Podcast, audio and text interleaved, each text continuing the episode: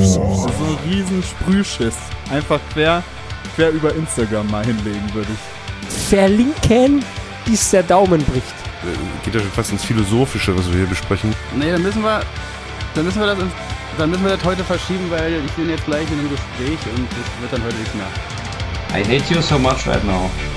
I hate you so much.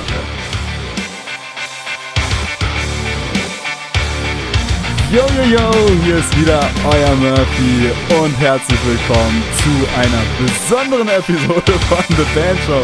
Es ist nicht irgendeine Episode, ihr seht im Titel, die hundertste Folge The Band Show. Das heißt, wenn man sich jetzt wirklich jede Woche, wenn man noch nichts von dem Podcast gehört hat und sich jede Woche eine Episode reinzieht, da ist man da halt zwei Jahre dran. Also das muss man sich mal bewusst machen. Ähm, Wahnsinn. Hätte ich am Anfang niemals gedacht, dass es so viele Episoden werden.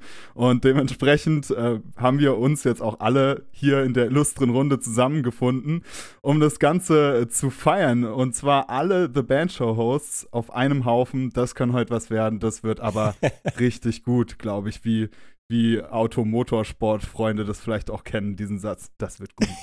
Also für uns schon. Für die da draußen weiß man nicht, aber für uns bestimmt. Ja. Auf jeden Fall. Also, wir haben dabei den Bernie. Hi Hallo. Bernie. Wir haben dabei Hallihallo, den Lieben. Sims. Was geht, Allah? Was geht? Wir haben dabei den Marc Hallöchen. und den Steven. Hallo. Hallo. Oh, der Bass.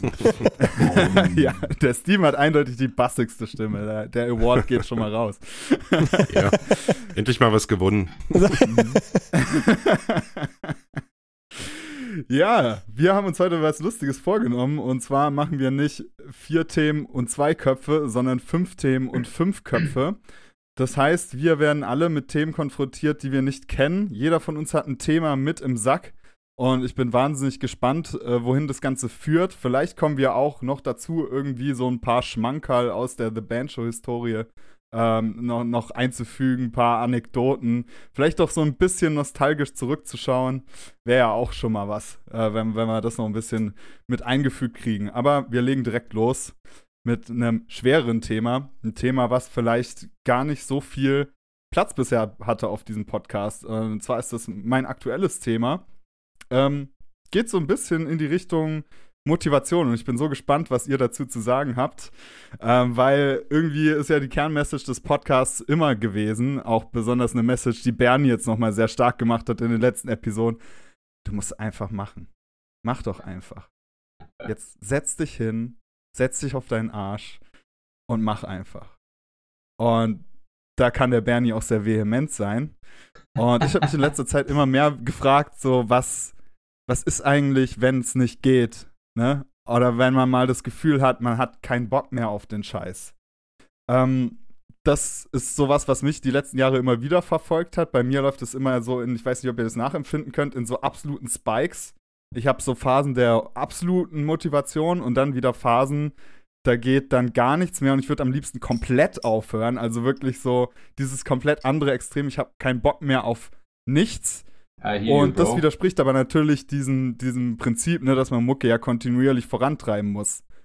Ähm, was ein Prinzip, was wir immer wieder stark machen. Was sind eure Mechanismen, ähm, wie ihr damit umgeht? Und hattet ihr vielleicht auch schon mal so Momente, wo ihr einfach alles hinschmeißen wolltet, wo ihr gesagt habt, ich höre komplett auf mit Mucke, mich kotzt das alles komplett an. Ich würde mal gern da, gerade bei Sims, weil ich mir bei dir eigentlich nicht vorstellen kann, dass du das jemals schon mal hattest, weil du wirkst immer so, als, als würdest du einfach das zu jeder Zeit komplett atmen, so das Mucke machen. Oh, geil. Selbstbild und Fremdbild. ähm, soll ich direkt einfach jetzt mal anfangen? So, also Ja, klar. reinschreiben. in das- Ja, alles klar.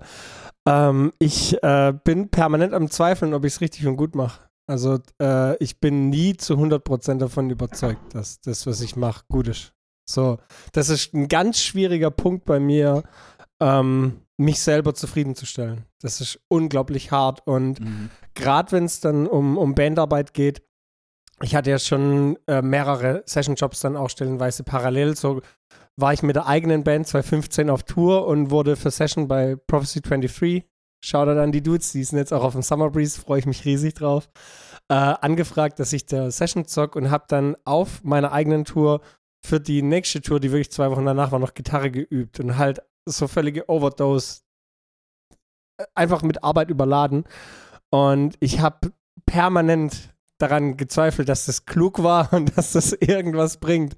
Aber ich habe mich einfach immer wieder daran zurückerinnert, so, du hast es zugesagt, du hast es Leuten versprochen, die dir wirklich wichtig sind. Es ist dir wirklich wichtig. Und wenn dir was wichtig ist, dann, Gottverdammt, dann machst du das. Punkt. Also ich bin jetzt Papa geworden, frisch.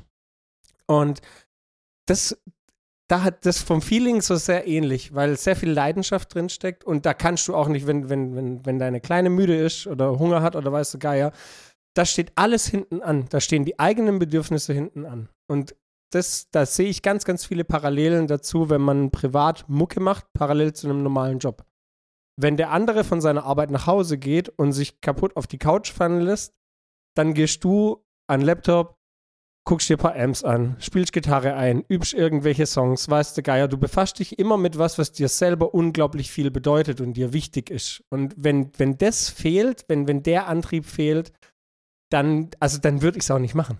So, so, mhm. klar, ich lebe das und alles, aber ich will's halt auch. So, ich will's halt ums Gott verrecken.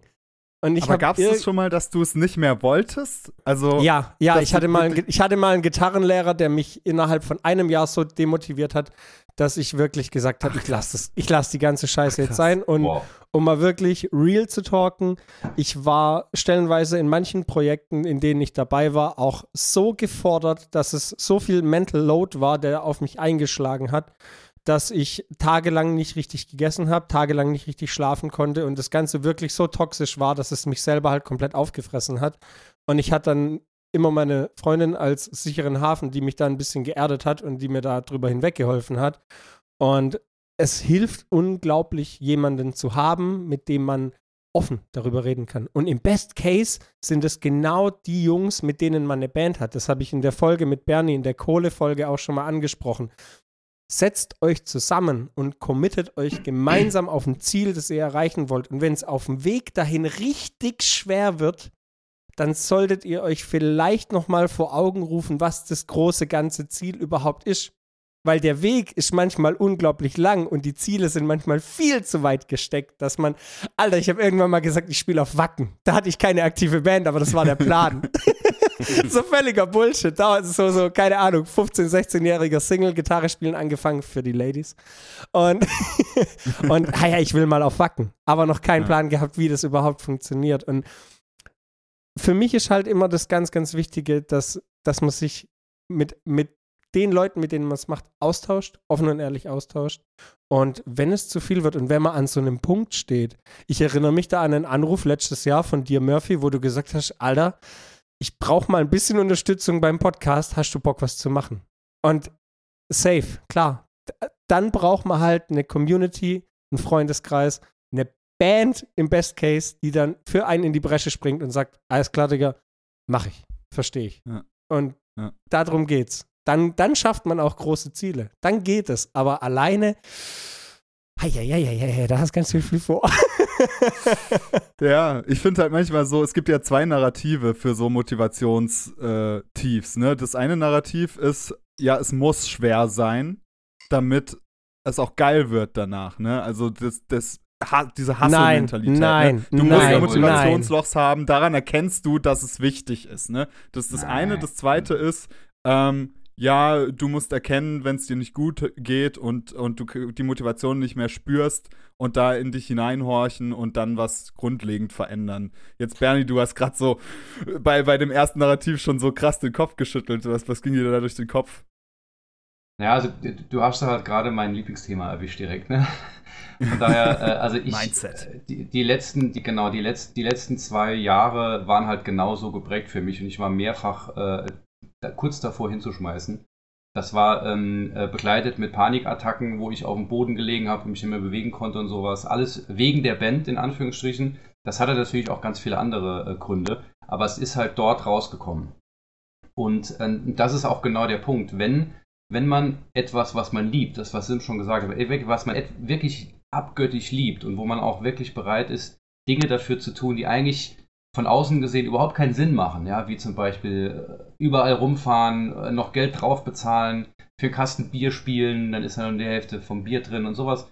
Ne, äh, wenn das, wenn diese Energie, die dort äh, entsteht, ähm, äh, quasi rückläufig ist oder, oder, oder genau das Gegenteil verursacht, nämlich dass es dir schlecht geht, dann stimmt was nicht.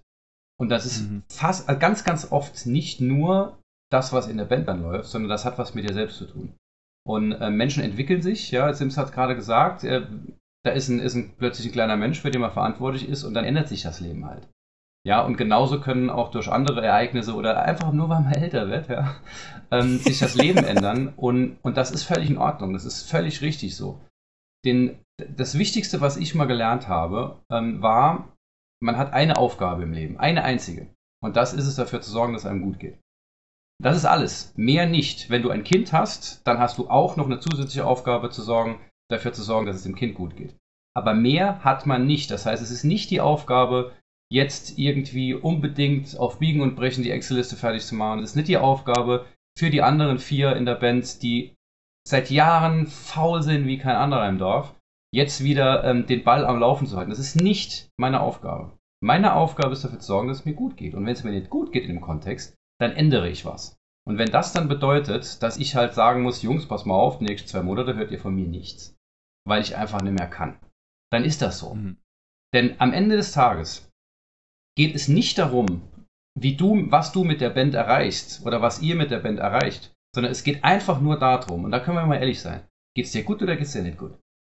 Und wenn es dir dadurch, dass du das mit der Band machst, in deiner Freizeit und so weiter und so fort, eigentlich nur schlecht geht, weil du das Gefühl hast, du musst irgendwas erreichen, um dir selbst was zu beweisen, um irgendjemand was zu beweisen, ähm, und am, unterm Strich geht es dir einfach nur scheiße. Ja, was soll das dann? Vielleicht dann ein, ein ja. ganz, ganz kurzer Einwurf. It's not about intensity, it's about consistency. Wenn du etwas lange sehr gut machst, kannst du dir auch Pausen gönnen. Das ist das, das wie, also wer, wer Sport macht, kennt es. Wenn du mal eine Pause hattest und dann wieder ins Fitnessstudio gehst, läuft es auf einmal wieder gut. Mhm. So, und Memory es ist halt auch Effects, Tagesform. Ja. Ja, und es ist halt auch tagesformabhängig oder Gitarre üben, wenn du dich pushen willst, mach einen Übungsplan, jeden Tag eine halbe Stunde, anstatt geballert fünf Stunden am Samstag und ja, ich komme überhaupt nicht voran. So. Und vielleicht musst du ja auch gar nicht immer alles machen. Ja, auch da ist es ja ganz wichtig, sind wir nochmal beim Thema Ziele. Was willst du denn eigentlich? Wenn du jetzt, also klassisches Ding, mein, mein ganz großer Fehler in den letzten zwei Jahren, mein oder, oder unser Ziel war es, ganz doll auf Spotify durchzustarten. Und das hat mich echt an den Rand des Wahnsinns gebracht und an den Rand der, des, des, des nervlichen Zusammenbruchs. Weil das, was man dafür tun muss, sind Dinge, die ich abgrundtief hasse. Ich hasse es, Menschen auf Social Media anzuschreiben. Ich will in Ruhe gelassen werden und ich will andere Menschen in Ruhe lassen. Deshalb ist das nichts, was ich machen sollte. Und mir ging es dabei einfach rattenschlecht. Und dann aber mal zu reflektieren, okay, was bringt uns das eigentlich jetzt 1000 oder 2000 mehr Streams auf Spotify zu haben und dann das Ergebnis zu bekommen, Alter, gar nichts. Es macht überhaupt keinen scheiß Unterschied. Und dann sagt, okay, und dafür habe ich mich jetzt ein Jahr völlig, völlig rund gemacht. Äh, gut. Bisschen Selbstreflexion hilft da sehr, sehr viel, finde ich. Hm. Äh, ähm, ja, ja schon, äh, geht ja schon fast ins Philosophische, was wir hier besprechen. Ähm, um die Frage mal zu beantworten, die Ausgangsfrage, die, die du gestellt hast, Murphy. Ähm, mir geht es irgendwie sehr oft so, dass ich an den Punkt komme, wo ich mir denke, warum? und wofür das alles so, ne? Das ist so, so diese, sitzt du irgendwie da und bist wieder mal früh um fünf von irgendeiner Show nach Hause gefahren und oder gekommen und äh, weißt genau, boah, der nächste Tag ist wie, wie ein Kater so und fragst dich dann, okay, wofür mache ich das? Und ich habe aber, ich habe da gar kein Mittel, wie ich mich da irgendwie wieder rausziehe. Ähm, ich habe das immer, also bei mir funktioniert das oftmals, wenn ich so Ziele habe, äh, auf die ich irgendwie hinarbeiten kann. Also das heißt irgendwie eine Platte oder ein Song, eine Single oder irgendwas. Ich habe irgendeine Aktivität mit der Band. Ich habe jetzt durch Corona, hat mir, gefällt es mir sogar zu proben. Äh, das, äh, das hätte ich verrückt. mal vor. Äh, ja, ja, das ist total verrückt. Also Kommst ich habe das früher. Ich habe das gehasst wie die Pest. Und jetzt mittlerweile, jetzt mittlerweile stelle ich mich irgendwie gerne in einen Proberaum und mache irgendwie, äh, ich spiele da gerne Songs. Das war früher tatsächlich nicht so. Und ähm, das hält mich jetzt quasi so aufrecht. Ne? Und ähm, wenn ich mal so eine längere Talsohle habe, weil jetzt, äh, weiß ich nicht, weil mal irgendwas nicht funktioniert, weil eben diese wie du äh, das gerade gesagt hast, Bernie, diese beschissenen Zahlen auf Spotify irgendwie nach unten gehen anstatt nach oben und man sich irgendwie in den letzten Jahren dazu verschrieben hat, diese, diese, dieses, dieses Nichts, diese, also ne, Spotify-Zahlen, die haben ja irgendwie keinen Wert so richtig, ne? Also das ist ja alles nur hohle Luft, wenn man mal ganz ehrlich ist. Und äh, wenn man sich dazu darauf nicht zu sehr versteift, ähm, dann schafft man es auch, glaube ich, oder schaffe ich zumindest so diese, diese Talsohle ein bisschen zu durch, durchschreiten. Und wie gesagt, ich, ich setze mir dann immer so Ziele irgendwie so, ja komm, wir spielen jetzt bald mal wieder eine Show und dann ähm, motiviert mich der Abend der Show mit, äh, ich hänge mit meinen Freunden rum, sind Leute da, die irgendwie das ganz gut finden, was ich da mache oder was wir da machen. Und das sind dann so die Punkte, die ich mich, in denen ich mich wieder motiviere. Ähm, das war die letzten zweieinhalb Jahre ohne Show irgendwie dann manchmal ein bisschen schwierig, deswegen habe ich mir halt so an, andere Ankerpunkte gesucht, wie eben eine Probe oder irgendein blödes Zoom-Meeting mit der Band. Und, aber das Gefühl, sich die Frage zu stellen, wozu das Ganze und warum fahre ich denn für viel zu wenig Euro äh, viel zu viel Kilometer? Also, ne, also warum ist die Kilometerzahl höher als die Eurozahl, die man am Ende rauskriegt? ähm, die, die, die Frage stelle ich mir auch öfter. So. Mathe ist ein Arschloch, ne? Das, ja, ja. Das, irgendwie Dieser blöd. elende Falsche Richtung, Pythagoras ja. oder so, der Adam Riese. Ja, ja, genau. Ja, genau. Also so komme ich damit irgendwie klar, aber ich kenne das Gefühl sehr gut. Ich denke mir Ja, manchmal auch bei dran, dir. Marc, so wenn du, wenn du äh, irgendwie am Tag so acht Stunden Snare editierst und dann danach Ja, äh, irgendwie noch Drums schreiben oder so. Also das, das kann ich, das kann ich gar nicht nachvollziehen. Da muss ich echt mal, würde mich auch interessieren. Also vor allem bei sowas Peniblem, ne, wenn du ja wirklich ins Detail so in Mucke reingehst und dann wirklich auch noch kreativ zu sein. Also da auf jeden Fall schon mal, schon mal mein Respekt. Ja, das ist tatsächlich äh, gar nicht so einfach überhaupt zu machen. Also ich habe mir schon vor langer Zeit abgewöhnt, irgendwie nach einem Tag Studio irgendwie acht Stunden mit irgendeiner Band arbeiten oder gar editieren oder sowas noch an meiner eigenen Mucke irgendwie großartig kreativ sein zu wollen, weil das hat meistens nirgendwo hingeführt oder jedenfalls war das sehr, sehr, sehr deprimierend irgendwie, was da meistens bei rausgekommen ist, weil es einfach, es geht einfach irgendwie nicht. Also du kannst ja auch irgendwie nicht äh, den ganzen Tag arbeiten und dann arbeitest du halt noch zwei Stunden länger. Das Gleiche einfach.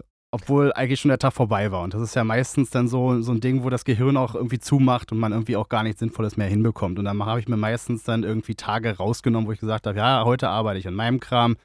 Und ansonsten ist halt äh, normales Tagesgeschäft zum Beispiel.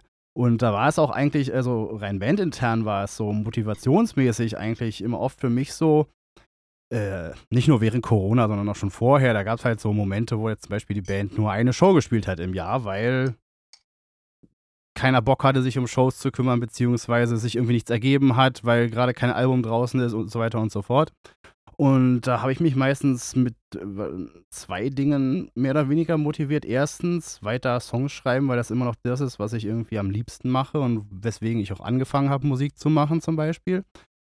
Und das zweite ist dann halt einfach, sich so zu überlegen, oder habe hab ich mir dann überlegt, ähm, okay, was kann ich mir denn zum Beispiel für neue Fähigkeiten irgendwie jetzt aneignen, um irgendwie in Zukunft daraus irgendwelche Nutzen zu ziehen für die Band? Sei es jetzt irgendwie äh, Videoschnitt. Das habe ich jetzt zum Beispiel nicht besonders äh, krass verfolgt. Äh, dann irgendwie, aber ich hatte das irgendwie mal vor, ach, jetzt kü kümmere ich mich mal irgendwie, lerne ich irgendwie, wie man Adobe Premiere irgendwie besser benutzt und so weiter und habe dann wenigstens was zum Beschäftigen gehabt, womit ich mich irgendwie so das Gehirn so ein bisschen am Laufen halten konnte. Und dann habe ich dann immer noch so gesagt, ja, und dann hat es irgendwie noch einen Nutzen für die Band später oder was auch immer. Für Social Media kann man auch das mehrfach irgendwie ausschlachten, so, so ein Skill, wenn man sowas hat, irgendwie äh, Posts basteln, Videos basteln und so weiter und so fort. Und das hat mich dann immer irgendwie motiviert, äh, trotzdem irgendwie weiterzumachen. Also, ja, genau. Mir ist gerade mir ist gerade aufgefallen, ich habe die Eingangsfrage überhaupt nicht beantwortet. Ich habe nur gelabert. Ich habe die schon wieder vergessen. Um, um, um die Eingangsfrage, was man machen kann, wenn man an so einem Tief ist. Ich Ah. mache was, was überhaupt nichts damit zu tun hat. Also ich bin fucking lazy. Ich nehme mir zwei Dudes, die ich richtig lieb aus der Stadt, in der ich wohne. Im Best Case sind es noch Freunde. Und gehe mit denen Sushi fressen, sauf drei Flaschen Wein und hab einen geilen Abend. Ciao. Und nehme mir einfach mal Zeit für mich. Oder ich, also das, das ist auch was, was von mir ja überhaupt nicht auf Social Media stattfindet. Es findet sehr viel von meinem Leben auf Social Media statt. aber halt auch ein sehr großer Teil nicht. Und das ist halt, ich gehe ab und zu mal ins Fitnessstudio oder mache mal eine Runde Yoga, mache Sachen für mich. Ich lasse mir ab und zu eine Badewanne ein, schenke mir einen Weißwein ein und scheiß auf die Welt. Und wenn es nur eine halbe Stunde ist. Aber das kann so erfrischend sein, sich einfach mal und dann nicht parallel am Handy hängen. Also nicht irgendwie trotzdem in der Welt stattfinden. Es hilft, sich einfach mal Zeit bewusst für sich zu nehmen. Und man kann auch einen niceen Mädelsabend haben, wenn alle in der Runde männlich sind.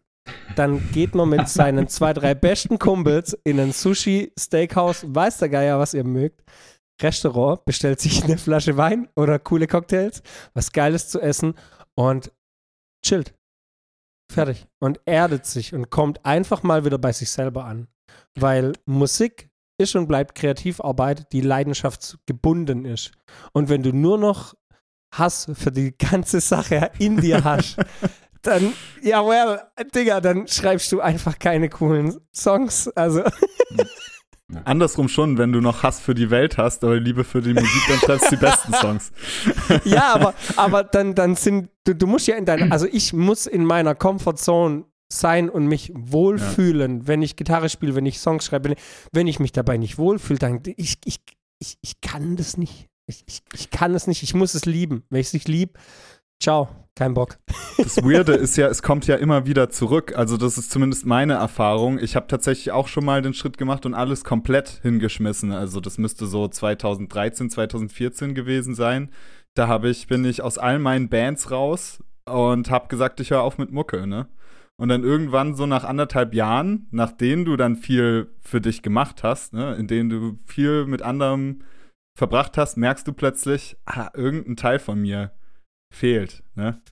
Und das ist das Schöne, es kommt dann wieder, wenn man wieder zu sich findet. So, vielleicht das, das, um das, um jetzt eure Aussagen auch irgendwie mit meinen Erfahrungen zu untermauern und es vielleicht abzurunden. Und ich würde, glaube ich, einfach mal dem, dem Marc das Zepter überreichen für das nächste oh. Thema. Ich bin nämlich schon richtig gespannt.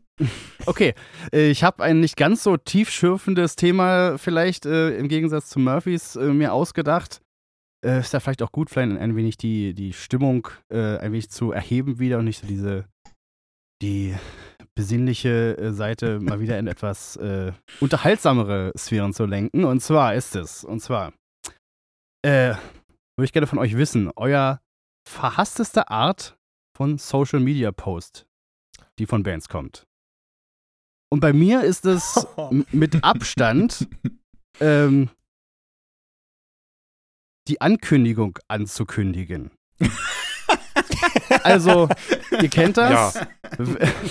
ihr kennt das, wenn äh, eine Band ungefähr so einen Post macht wie äh, in drei Wochen kommt die nächste große Ankündigung von uns. Und dann kündigen sie eigentlich nur an, dass dann in fünf Monaten das neue Album rauskommt oder irgendwie sowas. Aber äh, diese Ankündigung überhaupt erst anzukündigen, das ist so ein unfassbarer Schwachsinn, dass ich jedes Mal mehr graue Haare bekomme, wenn ich das sehe. Und jetzt seid ihr dran. Alle sind sprachlos. Ich kann, also ich, ich, ich, ich, ja. ich, ich jump direkt rein, weil ich habe zwei Sachen, die ich Geil. auf Social Media über alles hasse. Und das eine schlägt genau in die Kerbe, das sind Countdowns.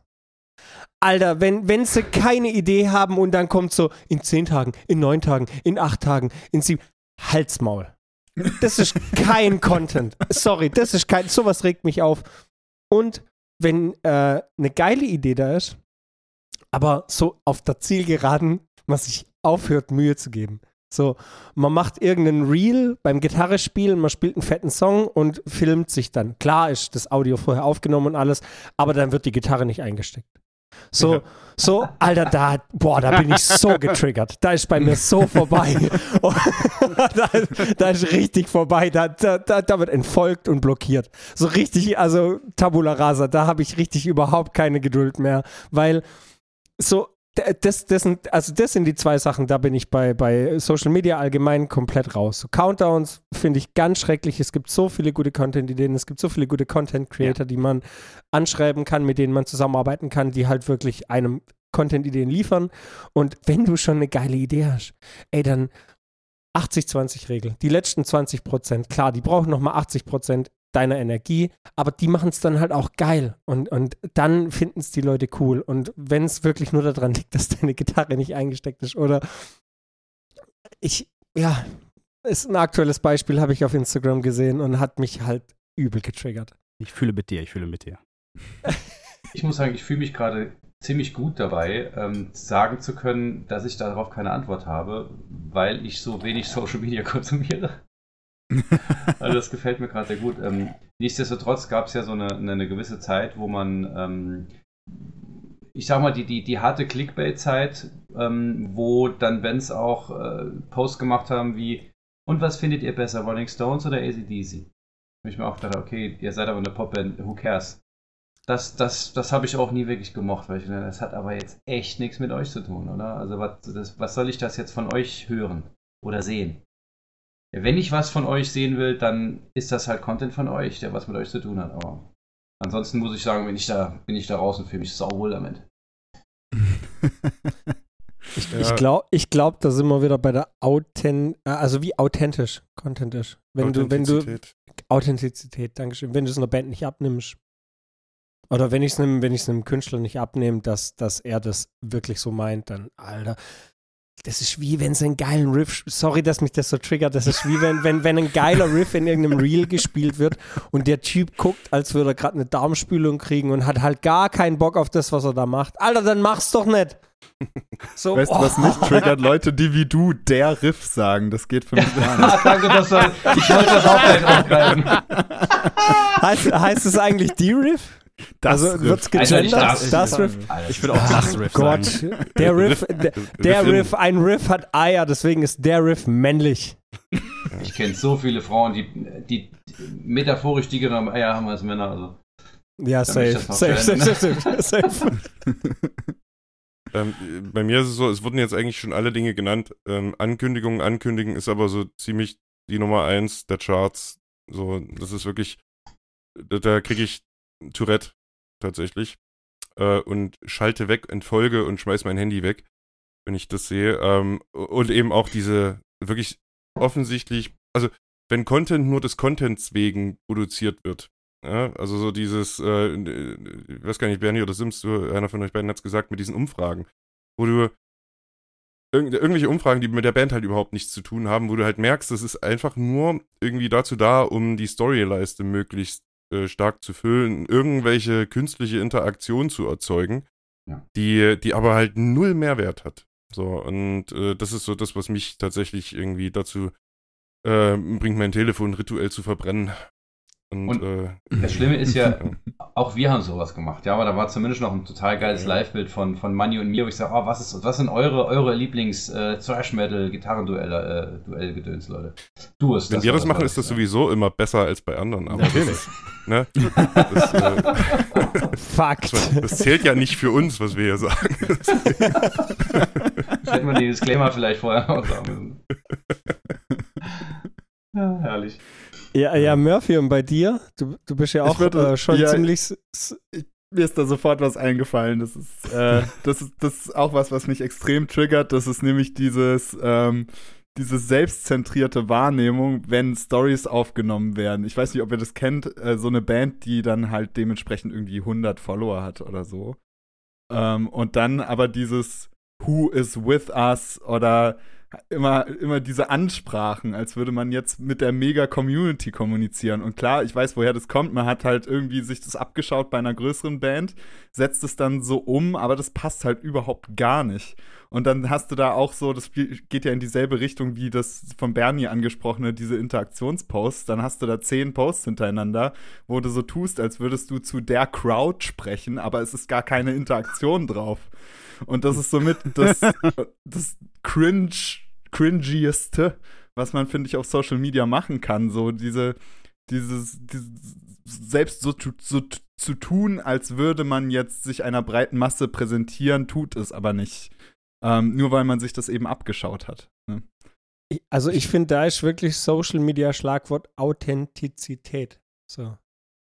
Ja deswegen wird das wahrscheinlich auch oft in Stories gemacht, weil da die Öffentlichkeit nicht sieht, wie wenig da reagiert ja. wird.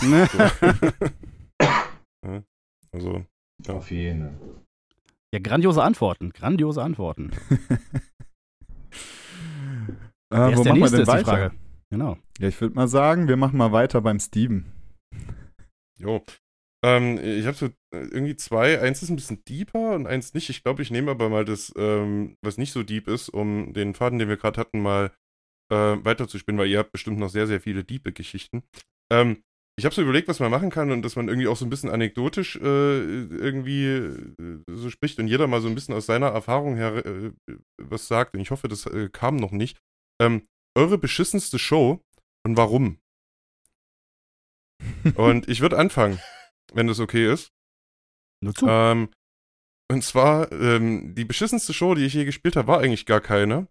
Äh, wir haben uns vor einigen Monaten mal dazu hinreißen lassen, ähm, ein Konzert zu spielen von einer Band, die kam aus Kassel und die wollten selbst ein Konzert organisieren äh, in Dessau. Ähm, ne, weiß nicht, wer Dessau kennt, äh, war früher mal so ein bisschen so eine Hochburg von Konzerten, so Metalcore-Kram.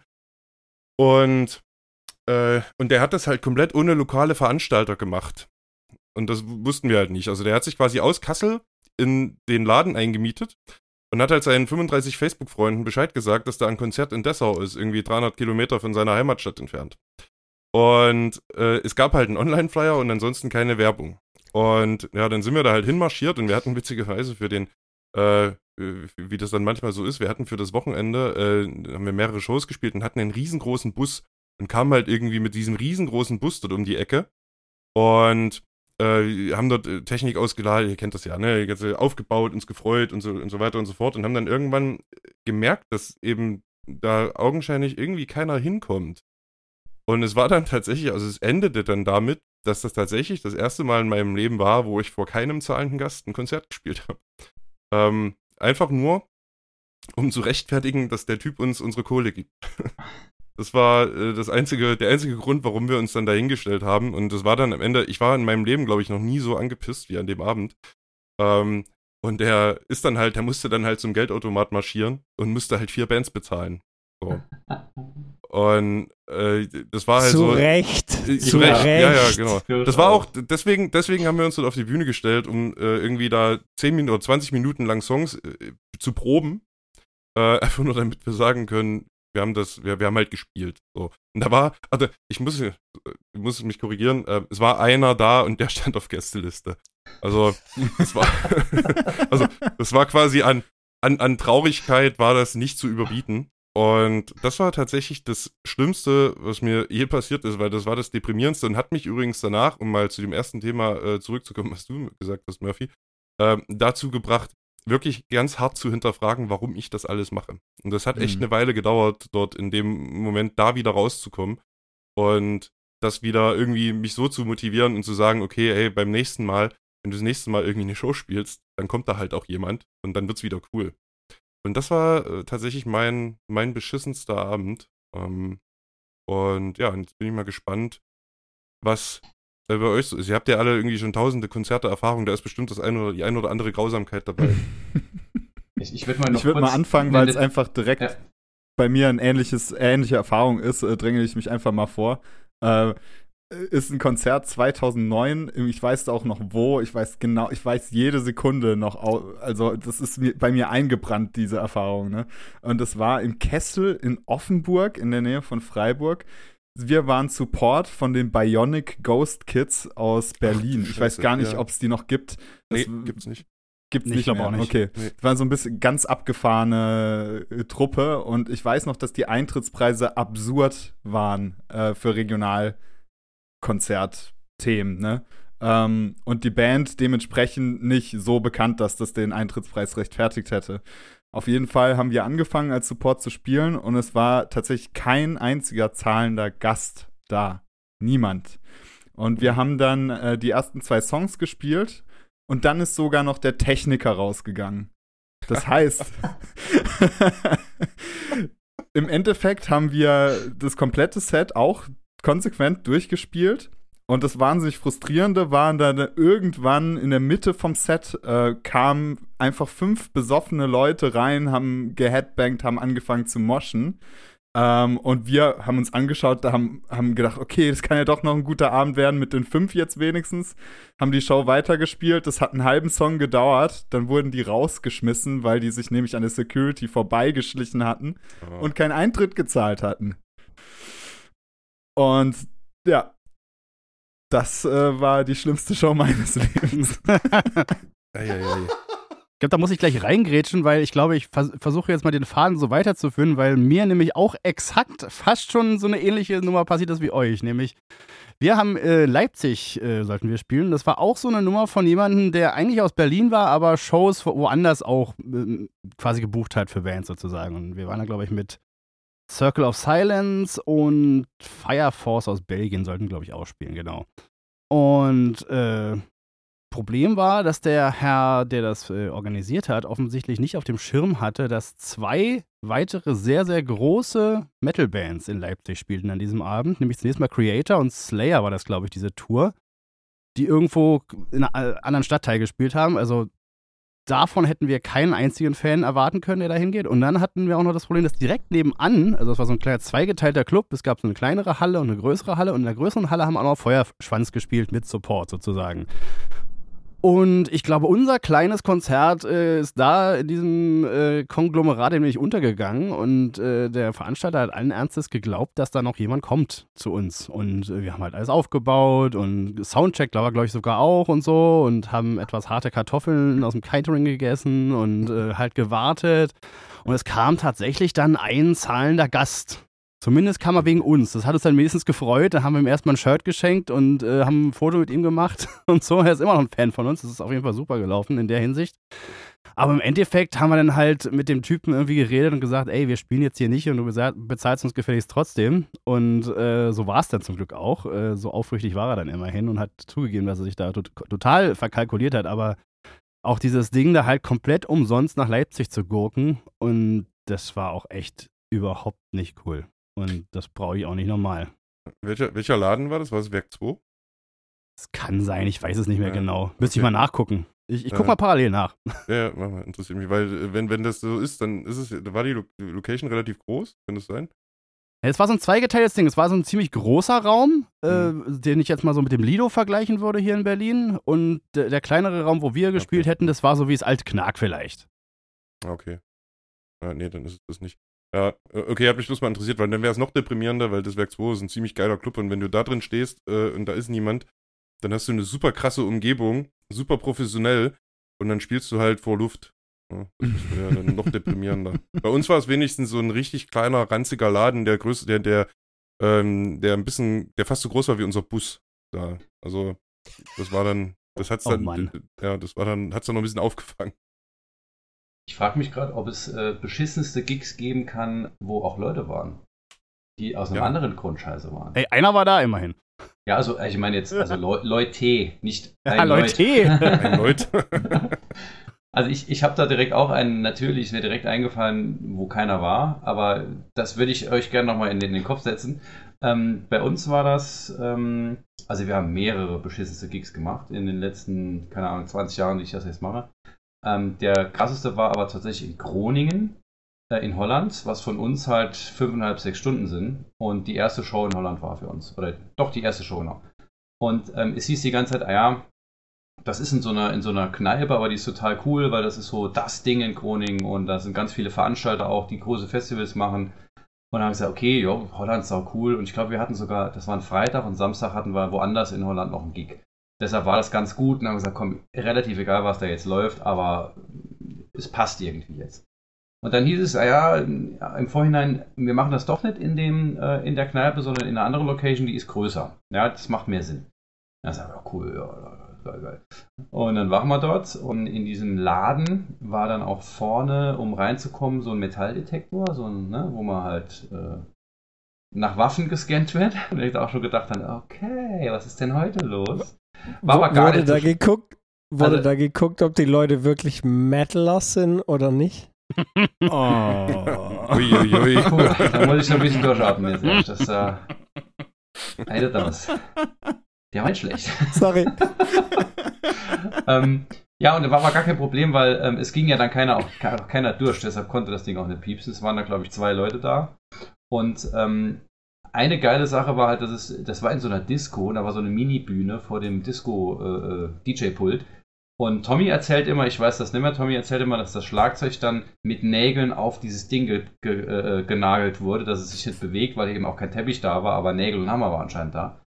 Also es war sehr, sehr, sehr skurril, aber wir waren halt in Holland und haben nachher auch nicht einen getrunken und haben dann in Holland ähm, hier äh, das erste Mal solche, solche Geschäfte gesehen, wo man äh, aus dem Automat so äh, warmes Essen rausholen kann. Das war für uns ein völliger Kulturschock. Äh, und dann kam, falls, falls ihr die, die, die Folge äh, gesehen habt, äh, gehört habt, als ich glaube ich Murphy hatte, als ich vom, vom Fußnagelbett äh, erzählte, ähm, das war, war genau dieses Bett, auf, in dem wir dann aufgewacht sind am nächsten Tag. Also das war eine Sache, wo ich sage, das muss auch nicht unbedingt wieder sein, in jeglicher Hinsicht. Also ihr habt jetzt die Wahl. Ich kann jetzt abschließen mit einer weiteren Geschichte, wo kein Mensch war.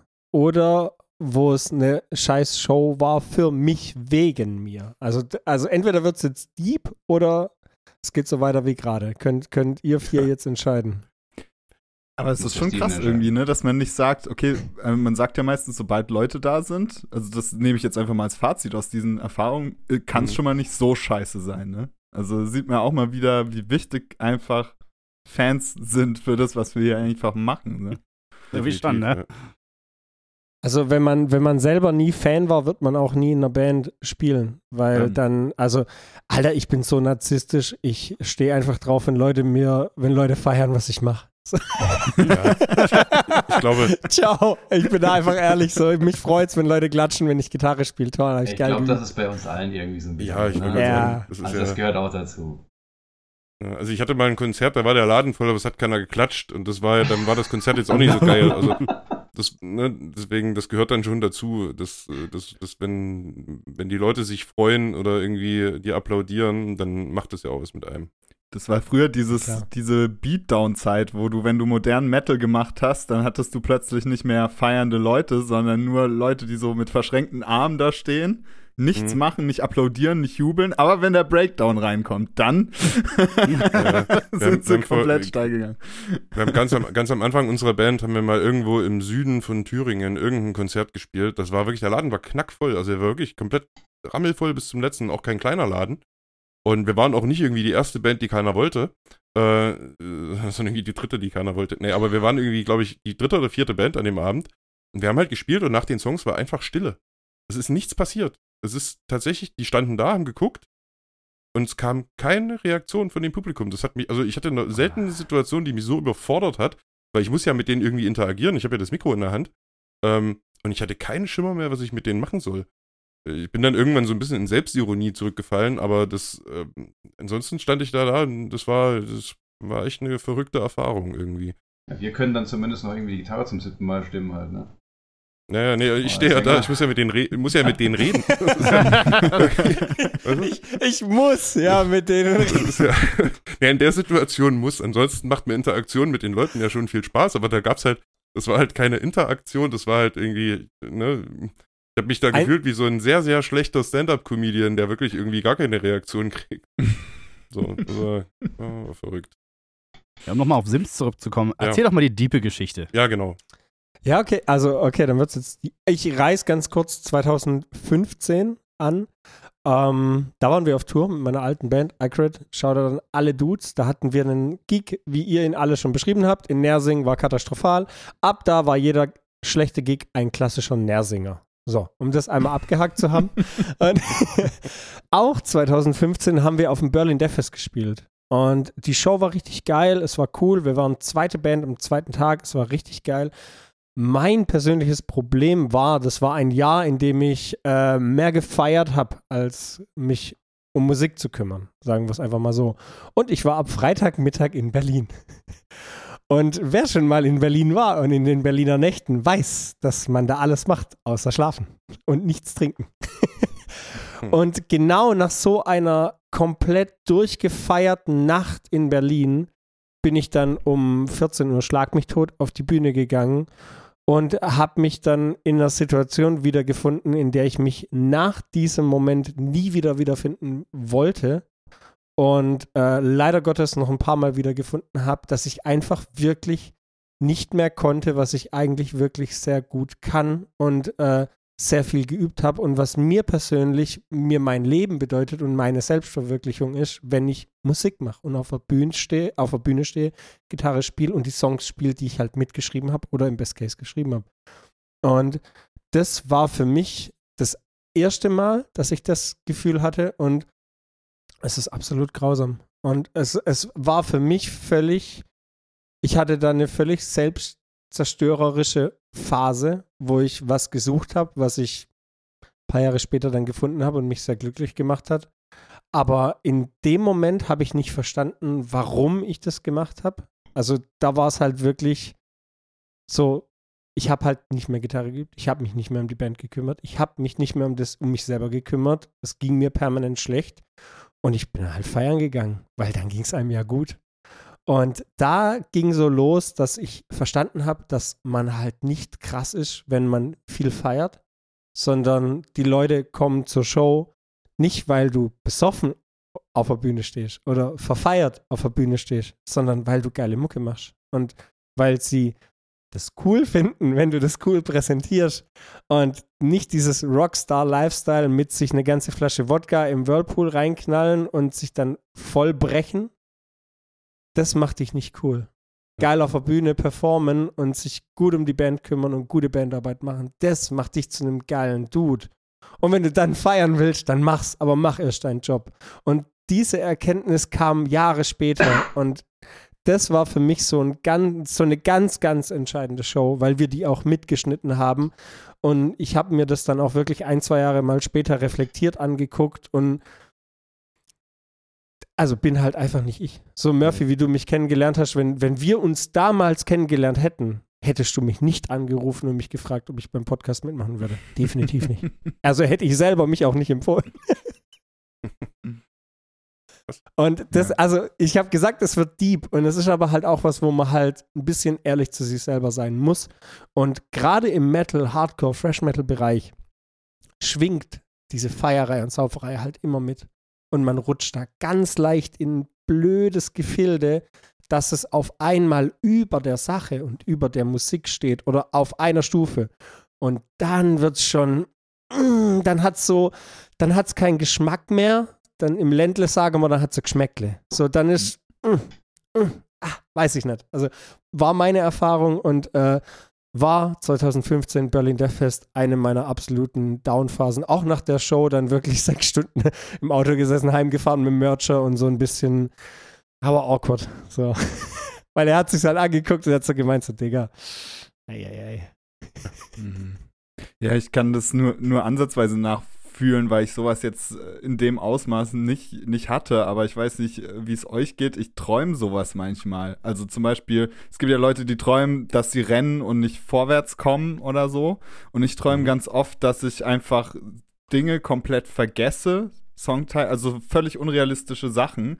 Ähm, einfach, dass ich nicht mehr weiß, wie meine Band heißt oder so. Oder dass, dass ich die Seiten nicht mehr runtergedrückt bekomme von der Muskelkraft her und es dann nur noch schnarrt und so.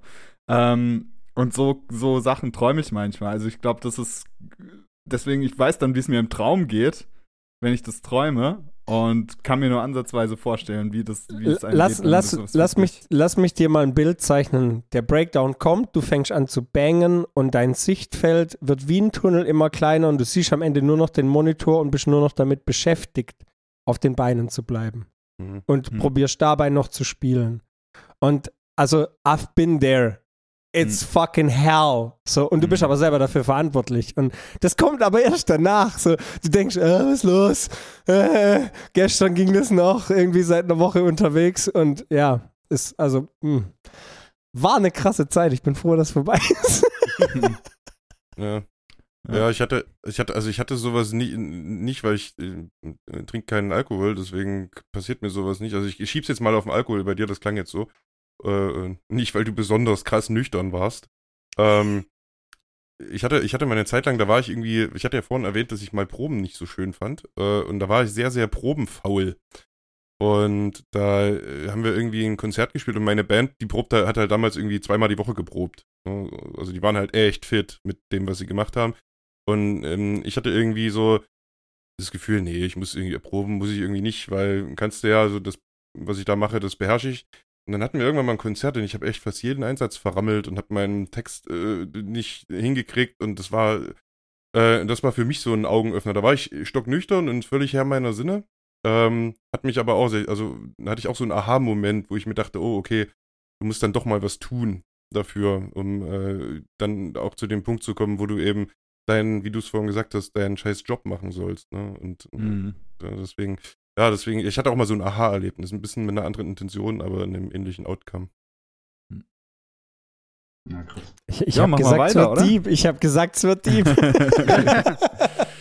ja. Aber Murphy, ich kann das ich total nachvollziehen, was, was du träumst. Ich war schon mehrfach äh, neuer Gitarrist von Exodus und Testament und kannte halt die Songs. Das ist auch nicht so cool irgendwie. denke ich mir mal, ah, vielleicht spielst du deine, deine Songs äh, God Save nochmal und dass du in der Probe nicht so in die Situation kommst. Alter, ich hatte mal einen Albtraum, dass wir, wir haben Wacken gespielt, so Mainstage, Primetime, 20.30 Uhr und ich stand halt im Backstage, Bier und Good Time und alles cool und im Kopf, ah ja, wir spielen morgen. Und auf einmal läuft meine ganze Band mit dem Equipment an mir vorbei. Hast dich eingespielt? Wir haben jetzt Changeover. In 10 Minuten geht's los. Mein Equipment ist am Hotel. Und so. Ah. Das, das, das, war so ein Albtraum, den ich mal hatte. Das war, wow. Ich glaube, das haben auf. Äh, andere hör Leute auch schon als Realität erlebt. Bestimmt. Das ist gar nicht so weit weg von der Realität, glaube ich. Also, dass ich mal auf Wacken spiele, ist sehr weit weg von der Realität. hast du jetzt, hast du dann seitdem jetzt immer eine Gitarre dabei oder egal wo du bist, falls du spontan eine Show spielen musst? Das wäre übel funny, wenn du immer dein Pedalboard und deine Klampfe mitschleppst, falls spontan irgendwo eine Show stattfindet. Ja, kann ja sein. So, dann, dann, schreit keiner, ey, wir brauchen Arzt und ey, wir brauchen Gitarristen. So. Always ready. Die Emergency-Gitarre, ja. Für alle Fälle. ja, Bernie, schieß mal los mit deinem Thema.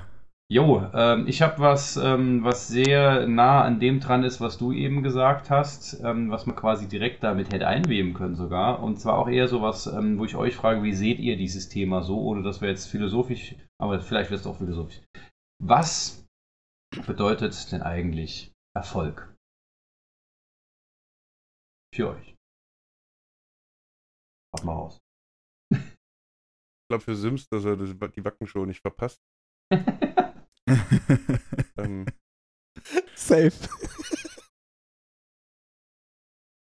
Also damit stellst du ja wirklich die Frage, ob Erfolg ein messbarer Indikator ist. Nee, ob man Erfolg wirklich messen kann. Also da mache ich, gebe ich dir ein Statement nein, weil Erfolg ist mega okay. individuell. Ja, okay, Deshalb kann okay. man das nicht verallgemeinern, auf gar keinen Fall. Bin ich fest davon überzeugt. Meine, also, also was ich eben gesagt habe, diese äh, von wegen äh, Spotify-Streams, es kann Erfolg sein, wenn man 2000 Streams oder 2000 monatliche HörerInnen haben, hat oder, äh, oder andere Bands sagen, das ist doch kein Erfolg, das, dann würde ich mich sofort auflösen. Ne, und andere wären also, froh, wenn sie es haben würden. Also um jetzt, um jetzt direkt reinzugrätschen mit was ganz Aktuellem, was auch in der Folge war. Wenn es einen Menschen da draußen gibt, der diesen Podcast hört, der der sich die Folge jetzt anhört und sagt, boah, vielleicht trinke ich vor der Show nicht mehr so viel, sondern spiele gut Gitarre, dann wäre das mein Erfolg. Und wenn es nur eine Person ist oder, oder wenn es da draußen einen Menschen gibt, dem ich irgendwann mal einen Ratschlag gegeben äh, gegeben habe, dann, dann wäre das für mich ein persönlicher Erfolg. Jede Show, die ich gut gespielt habe, und da waren, also äh, ich habe halt auch coole Shows gespielt, da waren jetzt nicht immer so Berlin-Shows dabei. Und das sind für mich persönliche Erfolge. So, das, mhm. das, es ist für mich wunderschön, auf alles, was ich bisher gemacht habe, zurückzublicken und zu sagen, da war auch Kacke dabei, da war nicht alles Gold, was glänzt. Aber ich bin unglaublich glücklich mit dem, wo ich heute stehe und dass es mich zu dem gemacht hat, was ich heute bin, durch was ich da durchgegangen bin. Ich bin erfolgreich. Ich bin, also ich bin jetzt nicht der, der krasseste Gitarrist dieser Welt oder der größte YouTuber dieser Welt oder fahre ein dickes Auto. Ich habe nicht mal ein Auto. Und äh, fahre ein dickes Auto oder keine Ahnung. Jeder misst der Erfolg für sich anders. Aber das, was ich mache, mache ich gut. Ich habe äh, eine kleine Happy Family, die mich unglaublich glücklich macht. Ich habe einen unglaublich geilen Freundeskreis. Ich habe Spaß daran, Musik zu machen. Ich habe Spaß daran, meine Erfahrungen mit allen, die es interessiert, zu teilen. Und das macht mich glücklich und macht mich zu einem glücklichen Menschen. Und ich hoffe, weil Murphy hat es ja auch schon gesagt, so, er, er merkt immer bei mir, dass ich das halt lebe und dass das, ja, es ist halt auch einfach so, es macht mich unglaublich glücklich und ich denke, dass ich in dem Rahmen, in dem ich es mache, erfolgreich bin. Wenn es andere Leute anders wahrnehmen und sich denken, ja, was labert denn der da in seinem Podcast geschnösel und da auf Instagram weiß der Geier, dann nimmt er mich nicht als erfolgreich wahr, aber dann misst er das vielleicht auch ein bisschen anders. Aber ich ich bin erfolgreich. Punkt. So. Das ist ja genau, genau schon das, die, die, Essenz überhaupt. Ne? Also du hast ja jetzt nicht gesagt, Erfolg, ah ja, ich habe so und so viele Shows gespielt, habe so und so viele Alben gemacht und habe vor so und so vielen Leuten äh, irgendwas gemacht, sondern du hast gesagt, ich bin glücklich. Das, das finde ich genau, ist der, ist der en, en, entscheidende Aspekt, der auch auf das äh, zurückgeht, was, was Murphy gesagt hat. Wenn du Spaß an der Sache hast und, und jeden zum Beispiel auch gerne in die Probe gehst, kann ich auch nicht ganz so vorstellen, meistens ist es in der Probe ja doch irgendwie schön, ähm, aber, aber das ist, das ist, das ist, was ich mit Erfolg meine eben. Das kann es auch sein, dass die, die einen sagen, ah ja, maximal 15 Shows im Jahr und die sollten halt schon irgendwie ein gewisse, gewisses Level oder so haben oder sollte irgendwie, sollten einfach cool laufen, sollten Spaß machen. Äh, und da ist es vielleicht gar nicht so entscheidend, dass man eine gewisse Anzahl von Shows hat oder eine gewisse Anzahl von, von Verkäufen oder sonstiges, wo jetzt, wo man jetzt sachlich sagen würde, okay, das ist erfolgreich, wenn man eine gewisse Zahlen erreicht sondern es ist eben etwas, Erfolg ist aber auch für mich, wenn es mir dabei gut geht, wenn ich Bock drauf habe, noch mehr zu machen oder was heißt noch mehr zu machen, aber das weiterzumachen. Also, wenn also bisher, wenn ich bei einer Band, auch bei, bei Session-Jobs, wenn ich nicht gern zur Probe gegangen bin, dann wusste ich einfach, dass das keine langfristige Sache ist. So dann, dann, dann wusste ich, okay, du machst mit denen die zwei, drei Shows und dann ist das Thema gegessen. So, dann, dann brauche ich da keine Zeit mehr reinzustecken und dann brauchst du da keine Energie mehr rein zu investieren, weil für mich ist halt, Alter, für mich ist Hobby. Ich habe, ich, ich habe, also ich, ich bin nicht darauf angewiesen, Musik zu machen. Ich mache es, weil ich es möchte und weil ich es liebe. Und wenn ich das irgendwann nicht mehr fühle, vielleicht verkaufe ich dann meinen ganzen Scheiß und hör auf. I don't know. Aber bis jetzt lieb ich's und fühle ich's und will es machen. So, ich, ich, ich möchte es, ich will es. Es ist intrinsisch motiviert von mir selber, dass ich es machen möchte. Punkt. Ich bin erfolgreich. Ja. Perfekt. Ja, äh, ja, bei mir ist es so, dass ich mein, äh, sorry, mein, mein, also wenn ich es mal im Bandkontext sehe oder im Musikkontext, hat sich irgendwie meine Definition von dem, was ich für Erfolg halte, in den letzten Jahren stark verändert. Also ich war tatsächlich äh, früher auch sehr zahlengetrieben und dachte mir, du musst irgendwie, weiß ich nicht, äh, x Klicks und äh, Plays und Likes und Follower und den ganzen, diese ganzen Luftnummern da irgendwie erreichen, damit sich das irgendwie als Erfolg definiert.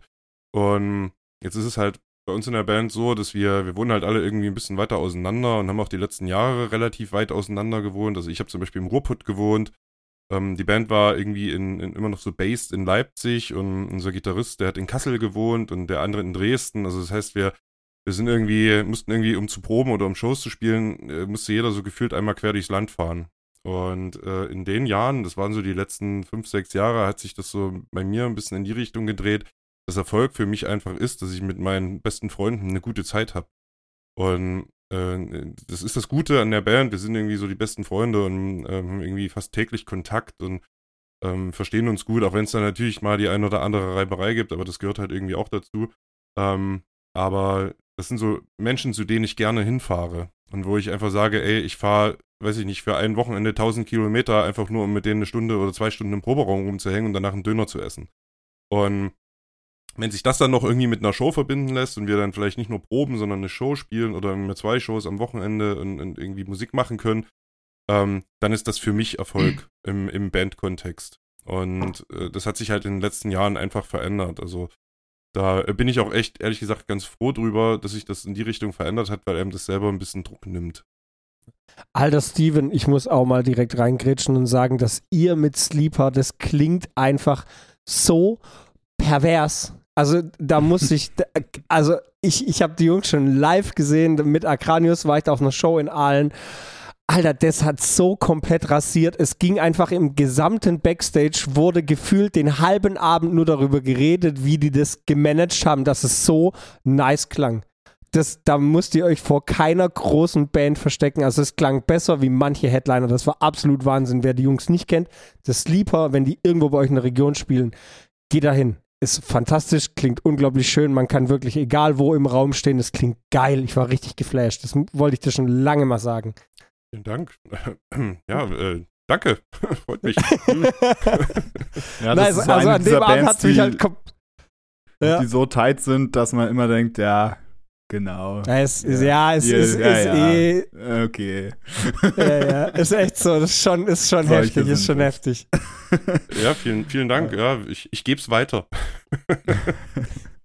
Ja, um nochmal zum Thema zurückzukommen. Ähm, also ich finde halt da die deutsche Sprache auch mega scheiße. Also ich finde das Wort Erfolg ist halt so richtig dumm, weil Erfolg ist ja was, was erfolgt. Ne? Also so, wenn man es jetzt irgendwie von der Wortherkunft äh, begründen will, ne? Und, und alle Sachen, die man sich als Erfolg definiert, also als etwas, das erfolgt, zum Beispiel 1000 Streams, zum Beispiel die Wacken-Show. Okay, wenn ich auf Wacken gespielt habe, dann bin ich erfolgreich. Aber was dann? Was, wenn dann der Erfolg eintritt? Was kommt dann danach? So, und da, da wird es halt schwierig. Du wirst immer noch mehr finden. Du kannst, finde ich, mit diesem Wort Erfolg gar nicht das definieren, was im Kern irgendwie Erfolg meint, in meinen Augen. Weil zum Beispiel im Englischen finde ich es viel geiler, da heißt es ja Success, ne, von Succeed fortschreiten, weitermachen. Ne? Also da steckt der Erfolg irgendwie mehr in dem, der Weg ist das Ziel, ne? Äh, ganz plump gesagt. Ähm, und, und so finde ich das auch, und das deckt sich mit dem, wie, ihr es beschrieben habt, nämlich einfach diese Zeit, diese Timeline äh, zu betrachten, in der man äh, in der Band tätig ist. Und das vielleicht so zu betrachten wie einen geilen Blockbuster oder so, einen geilen Film, den man sich gern ansieht in der Erinnerung oder auch noch jetzt in der Gegenwart, den man gerade lebt. Ähm, und das ist für mich Erfolg vielmehr. So diese, diese Timeline als Band und nicht diese einzelnen Punkte, die erfolgen und über die man dann seinen Erfolg definiert, sondern vielmehr so diese, dieses Gesamtding. Ich glaube, die erfolgreichste Zeit, ähm, die, ich, die ich mit einer Band jemals hatte, war die, in der wir am meisten Fehler gemacht haben, als diese 18-jährigen wo, wo man das Gefühl hatte, okay, jetzt ist gerade Schule fertig, weiß eh noch nicht, was ich studiere, habe keine Arbeit, wohne noch bei Mama, jetzt gehört uns die Welt, ne? Also, das war eine sehr erfolgreiche Zeit, weil man einfach, ja, sich saudumm verhalten hat auf der einen Seite, aber ganz viel gelernt hat und auf der anderen Seite die Zeit seines Lebens äh, hatte, weil man da wirklich alles mal reingeben konnte, ne? Ähm, natürlich kann man das auch jetzt noch, wenn man da wirklich so äh, so äh, hinterher ist, aber da muss man auch, äh, zumindest in meinem Fall, ehrlich genug zu sich sein. So sehr liebe ich es dann doch nicht, um mich komplett reinzuwerfen, wie damals, als ich 18 war. Ne? Ja, ich ja, glaube, für mich ist. Ja, sorry. Nee, für mich ist das eigentlich so, ähm, wie, wie ihr auch alle schon gesagt habt, ähm, das Miteinander ist da irgendwie auch ein ganz wichtiger Faktor, wenn man Erfolg irgendwie, also wenn ich Erfolg definieren möchte, dass man irgendwie zusammen was geschafft hat, dass das irgendwie äh, nicht nur eine Qual war, irgendwie etwas zu erschaffen oder so, sondern dass es auch ein Prozess war, den man irgendwie genossen hat.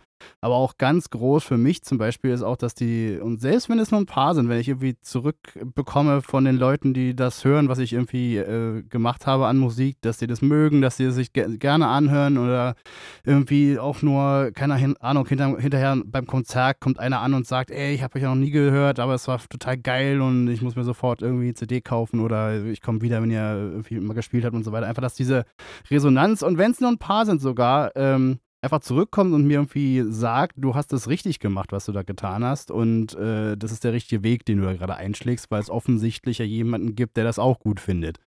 Und äh, ich finde, diese Bestätigung ist extrem wichtig für mich, dass das, ähm, also das zeigt mir, dass ich äh, mich richtig entschieden habe und manchmal natürlich auch, dass ich mich falsch entschieden habe und das ist auf jeden Fall für mich sehr, sehr wichtig. Also um den Bogen jetzt ganz fix zu schließen, wie man Erfolg messen kann. Ähm, ich, ein Großteil hier aus der Runde spielt Gitarre und äh, oder hat mit einem Instrument, mit seiner Stimme einen gewissen Progress schon hinter sich. Hört euch einfach mal, wenn ihr wissen wollt, wie erfolgreich ihr seid, schaut mal zurück. Ihr konntet alle mal kein Gitarre spielen. Wir wussten alle mal nicht, was überhaupt eine Songstruktur ist. Jeder hat irgendwo mal angefangen. Und was bis jetzt, also was, was bis jetzt schon passiert ist, wenn man zurückblickt, jeder von uns hatte mal keine Show. Jeder von uns hatte mal keinen Podcast. Jeder von uns hatte mal kein Instrument. Jeder von uns hatte mal keinen Plan über das, über was wir gerade seit zwei Jahren reden. Und auch keinen Bart. Also, oder auch keinen Bart. Nach wie vor habe ich keinen. Und ich meine, wenn man, wenn man auf sich selber das Ganze mal übertragen möchte, an alle da draußen, die Gitarre, Bass, Schlagzeug, Vocals für sich entdeckt haben und daran arbeiten, guckt euch mal an, wo ihr herkommt. So, also das ist schon ein Erfolg. Punkt. Alter, vergleich's doch mal mit allen Leuten in deiner Umgebung. Wie viel können Gitarre spielen? Wie viel können singen? Wie viel können Schlagzeug spielen? So, das ist ein genau, Erfolg. Nicht immer mit den besten Gitarristen vergleichen, ja. wie schnell die es geschafft haben, sondern einfach mal so zu gucken, ne? Finde ich, finde ich cooles, cooles Konzept. Ne? Alter, Slash ja, konnte auch mal kein Gitarre spielen. Ein Bernd Broträger konnte auch irgendwann mal kein Gitarre spielen. Die haben alle irgendwann angefangen. Und sich immer mit Besseren zu vergleichen, ist pur toxisch. Deswegen, so funktioniert Social Media auch nicht. Vergleicht euch doch mit euch selber. Das ist die Entwicklung, die wichtig ist. Die, die Entwicklung, die man selber durchlebt. Weil jemand anders hat vielleicht ganz andere Voraussetzungen, ganz anderen Input, ganz andere Möglichkeiten, seine Leidenschaft auszuleben. Und das auf sich selber ist genauso schwer messbar, wie Erfolg von Person zu Person messbar ist, ist auch Progress ganz schwierig zu messen von Person zu Person. Und Practice makes perfect ist genauso ein toxischer Satz, weil Practice makes progress. Du, wenn du irgendwas, wenn du irgendeine Technik, so, du, du übst die ganze Zeit Downstrokes auf 120 ppm. Irgendwann läuft es, Herr, dann willst du 140 ppm. Dann sind die 120 nicht perfekt. Deswegen Progress ist, ist das, um was es geht. Und dann siehst du, wenn du zurückblickst, was du für Erfolge da schon. Ey, ich, ich höre mir ab und zu einfach nur Recordings von vor zehn Jahren von mir an, damit ich mich gut fühle. Ohne Scheiße. Die Songs waren damals richtig scheiße, richtig kacke eingespielt, alles voll der Müll. Irgendwie probiert im Mix zu fixen, hat gar nichts funktioniert. Und wenn ich mich schlecht fühle, höre ich mir das da auch nochmal aufgegriffen, was Murphy am Anfang als Thema hatte. Einfach mal gucken, wo man herkommt. Das tut manchmal mhm. richtig gut. Oder sich alte Videos, Bilder von Shows angucken, sich einfach mal wieder vor Augen führen, was man schon alles geschafft hat. So, ey, es ist halt. Und wenn es nur eine Show ist, ey, dann standst du mal auf der Bühne. Und wenn da keiner davor stand, dann hattet ihr eine Live-Probe. Aber dann ist es geiler als ein Proberaum. so, Punkt. ja, Punkt, Ausrufezeichen sogar, würde ich sagen. Ja, Sims, dann mach doch mal direkt weiter mit deinem äh, finalen ja, Thema. Ich, also ich, ja, echt, das finale Thema, boah, shit. Also wir können jetzt einmal so ein bisschen, ja, schwierig jetzt. Also ich habe zwei Themen. So, das eine äh, gibt sehr viel über uns selber preis. Das andere Thema äh, wäre der aktuellen Zeit geschuldet, vielleicht sehr wichtig für Bands, die überlegen, welche Schritte sie in Zukunft machen. Also sind wir jetzt eher ich bin für Boah, zwei. Das ist jetzt fies, weil klingen echt beide sau spannend und jetzt bin ich sau abgeturnt von dem Gedanken, mich von einem verabschieden zu müssen. Also, also wir, wir, ich meine, es ist eine Special-Episode. Wir können jetzt auch einfach direkt mit dem deepen Thema einsteigen. Und ich habe halt, ich habe ein paar Themen rausgesucht und mit dem anderen können wir einfach ganz seicht die Episode dann auslaufen lassen und so ein bisschen was über uns selber noch preisgeben. So dann machen wir es doch Vorschlag. so. Ja, los. Okay, okay. Yeah. Dann habe ich als Thema mitgebracht, äh, so ein bisschen der Wandel der Zeit, der Wandel der Präsentation. Äh, wir leben ja in einem wirklich mittlerweile Full Digital Zeitalter seit Corona. Macht es Sinn, noch als in Anführungszeichen Steckdosenband unterwegs zu sein und wirklich jede Show ums Verrecken mitzunehmen? Da so ein bisschen Stichwort 6000 Euro Equipment in einem 600 Euro Auto für 60 Euro durch die ganze Welt zu fahren oder sollte man sich lieber um eine gute Online-Reputation kümmern und sich da gut aufstellen, weil dann automatisch die Fanbase vorhanden ist für nice Shows? Murphy! Oder nein, Bernie, du reibst dir so am Kopf, leg los. Also, ich, ich, ich, find, ich finde, ich finde, das kommt total drauf an, was du eigentlich willst. Also warum du den ganzen Scheiß eigentlich machst. Das ist immer wieder beim Erfolg, ne? Also äh, ich, ich habe ich hab das Ganze gemacht, weil mir klar war, ich will auf die Bühne. Und alles andere interessiert mich eigentlich nicht. Und auch das ist immer noch das Ziel. Also alles, was wir auch immer tun, Spotify und sonstiges und irgendwelche Präsentationen auf Social Media und whatever, ist, hat immer zum Ziel, eine geile Show zu spielen. Und auch nicht mehr jede Steckdose, um Himmels Willen nicht. Ja, also ich habe eben schon gesagt, 10 bis 15 Shows. Bei 15 Shows fange ich schon an, äh, sehr, sehr hart zu schwitzen. Ähm, da habe ich schon keinen Bock mehr. Also von daher, das ist total abhängig, was du, was du willst.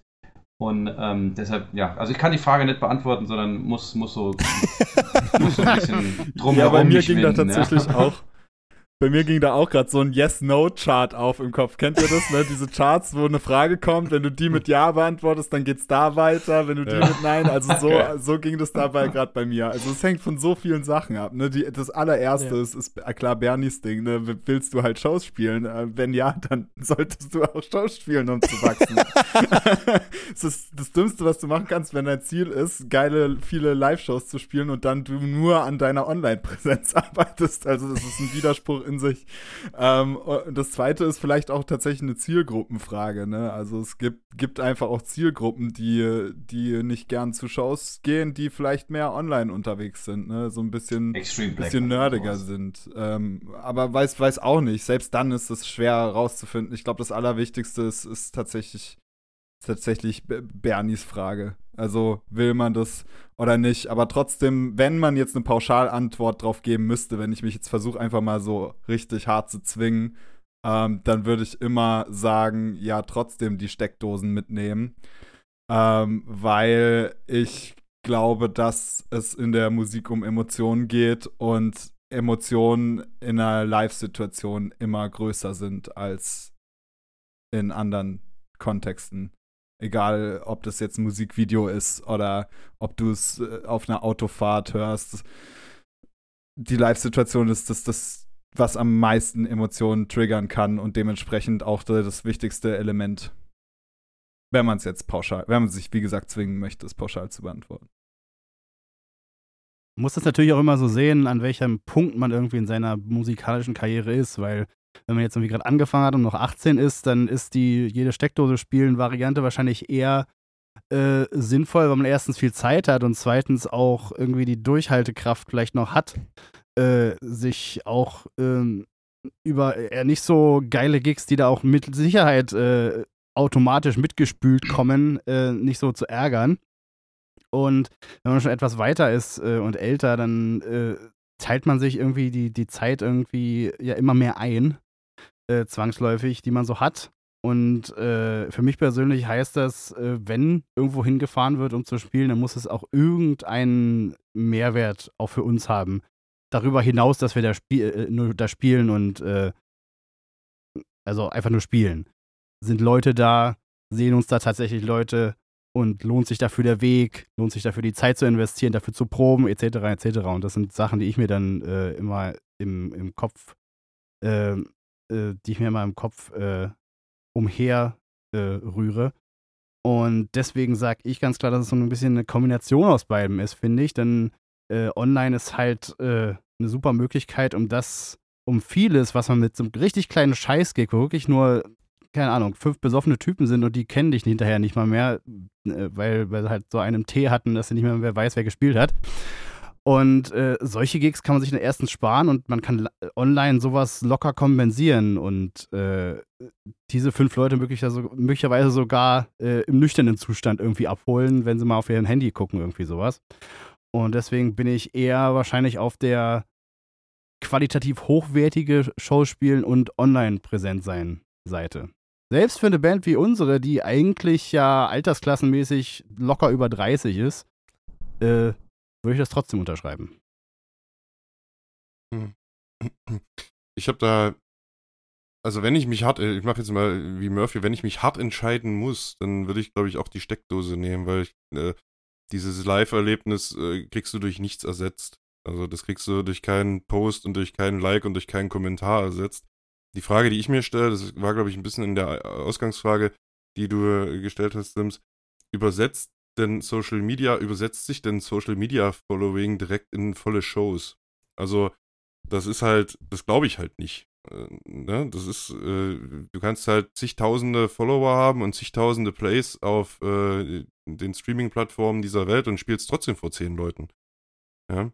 Und äh, deswegen, die, die Frage muss man halt auch stellen. Ne? Also halt, man kann ja online irgendwie wahnsinnig erfolgreich sein, aber kriegt das halt nicht auf die Straße. Und deswegen, ja, wie gesagt, ich würde mich, glaube ich, auch tatsächlich immer für die, die Steckdose und fürs im Auto sitzen und rumfahren äh, entscheiden.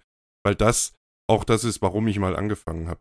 Ne? Ich ja. habe mal angefangen, weil ich irgendwie auf Konzerte gerannt bin und immer den Drang hatte, ich muss vor zu dem Sänger rennen und mir das Mikro klauen ähm, und irgendwie mitsingen. Und äh, ich wollte das irgendwann mal selber machen und wollte irgendwie selber auf dieser Bühne stehen. Und das war die Intention, warum ich das gemacht habe. Und äh, die Intention war irgendwie nicht, dass ich Dinge ins Handy tippe und auf den Knopf drücke und das dann Leute gut finden, sondern ähm, irgendwie irgendwas zu üben, mich hinzustellen und zu zeigen, was ich kann. Ja. Und das, was an Likes dann quasi zurückkommt, wenn man das mal Social Media, äh, mit Social Media Begriffen äh, äh, machen möchte, ist ja auch das, was echt ist. Also wenn jemand zu dir am Merch, äh, zum Merch kommt und sagt, hey, ich kannte euch gar nicht, wie Marc eben gesagt hat, und ihr seid total geil, das ist doch, also das gibt doch genau die Energie und die Motivation, die, um auf die erste äh, Sache zurückzukommen, die du dann auch brauchst und die dich dann weiterbringt. Ne? Also das, ja. das ist doch genau das, eigentlich das, warum wir das eigentlich insgeheim machen, auch wenn wir das gar nicht so direkt beziffern können. Ja. Ich würde auch mal die Lanze für die kleinen, für die kleinen Kackshows brechen. Also ich kann ja, Alter, kleine Kackshows können geil sein. ja, natürlich. Genau, ich würde noch mal die, ich kann Marc und Bernies Standpunkt voll nachvollziehen. In dem Punkt, an dem ihr seid und äh, wenn man äh, anschaut, was ihr wollt von der Musik, was ihr machen wollt, wie ihr das für euch definiert, macht das keinen Sinn, jede Mistshow mitzunehmen. Aber aus einer anderen Perspektive heraus, wenn ich mich zum Beispiel als Konsument äh, sehe, also Begeisterung entsteht ja durch übertroffene Erwartungen. Und die krassesten Momente für mich als Fan waren immer, wenn ich irgendwo war, in irgendeinem versifften Jugendzentrum, da haben drei schlechte Bands gespielt oder keine Ahnung, fünf schlechte Bands von mir aus, das war ein räudiges Grumpel und dann kam aber so eine Band wie The Sleeper dazwischen oder so, wo einem so die Mundklappe so runterfällt, dann stand ich da aber 100% am Merch-Tisch, ähm, hab mir alles gekauft von denen, wollte mit denen unbedingt sprechen, bin danach zu allen hin, oh, die habe ich mal dort und dort gesehen, äh, die werden nicht mehr lange dort sein und hab das dann überall, man ist ja dann auch aktiv als Fan, macht die Band viel größer, als sie eigentlich ist, wenn die Erwartungen irgendwie dem Umstand angemessen so krass übertroffen werden. Also ich finde es einfach eine extrem unterschätzte Wirksamkeit, die man haben kann, vor 20 Leuten in einem abgesifften Jugendzentrum einfach abzuliefern. Das ist was, damit kriegt man wirklich äh, womöglich ganz wichtige Fans. Und zwar die von diesen berühmten 1000 Real Fans, die man als Band haben müsste, um davon leben zu können. Ne? Also diese wirklich beinharten, die bei allem dabei sind und dich auch aktiv mhm. promoten. Ne? Ich finde es so geil, dass ihr alle gesagt habt, es hängt von so vielen Faktoren ab. Und das ist auch so eine Sache, da, also in meinen Augen muss man da halt echt als Band offen drüber reden, was jeder Einzelne möchte und sich dann für einen Weg entscheiden. Weil zum Beispiel war so ein Faktor, Stillbirth ist eine aktive Touring-Band kriege ich derzeit zeitlich nicht hin. Deswegen bin ich ausgestiegen.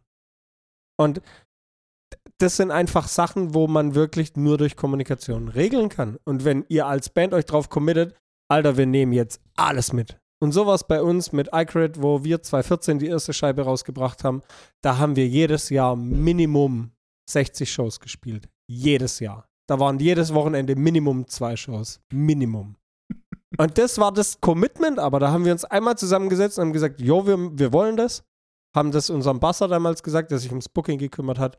Und dann, dann ging die fette Scheiße ab. Da hattest du kein Wochenende mehr frei. Und das ist aber auch, wenn man sowas nicht durch Kommunikation vorher regelt und dann auf dem Weg einer sagt, ey Leute, oh, jetzt schon wieder eine Show und weißt du, Geier, dann sowas bremst. Also deswegen, ich glaube, es gibt keine klare Antwort dafür. Es ist für jeden wie Erfolg individuell messbar und man muss es halt durch Kommunikation einmal klar machen, was diese Band möchte und wo sie hin möchte. Und wenn alle sagen, yo, ich will Online-Reputation oder yo, ich will alles spielen und auf dem Weg sich einer plötzlich anders entscheidet und nach einem Jahr sagt, ey Leute, ich habe gar keinen Bock mehr, dass wir jetzt irgendwie nur noch Releases machen und jetzt, ich will mal wieder auf der Bühne. Entweder sagt man dann, okay, dann lass auf die Bühne gehen oder es gibt halt den Weg, dass es dann heißt, ja, wenn der eine auf die Bühne möchte, dann kann er das gerne, aber mit einer anderen Band. D nur Kommunikation. Und da ist halt wieder, Kommunikation ist King. So, redet miteinander. so, aber wir, wir kommen jetzt abschließend zu meinem letzten Thema, wo wir über uns persönlich ein bisschen was preisgeben. Und zwar, ihr habt ein Jahr und dürft in diesem einen Jahr nur noch drei Alben hören. Welche Alben sind das? Uh. Bernie. I hate Schieß you so los. much right now. I hate you so much right now. Mm, boah. Oder, oder soll, soll ich einfach mal mit meinen Ja, Alben, weil bitte. ich hab mir die. Okay. Ich brauche Also me- meine Alben, weil es eines meiner absolut äh, ersten und nach wie vor absoluten Lieblingsalben ist, wäre Lamb of God Sacrament. Oh ja. Wäre so für mich eine der ersten Scheiben, die ich auf jeden Fall mitnehmen möchte. Dann, weil es eine der Bands ist, die mich unglaublich geprägt hat, Linkin Park mit ihrem Meteora. Finde ich nach wie vor eins der absoluten Killer-Alben, das für mich so ganz viel bedeutet.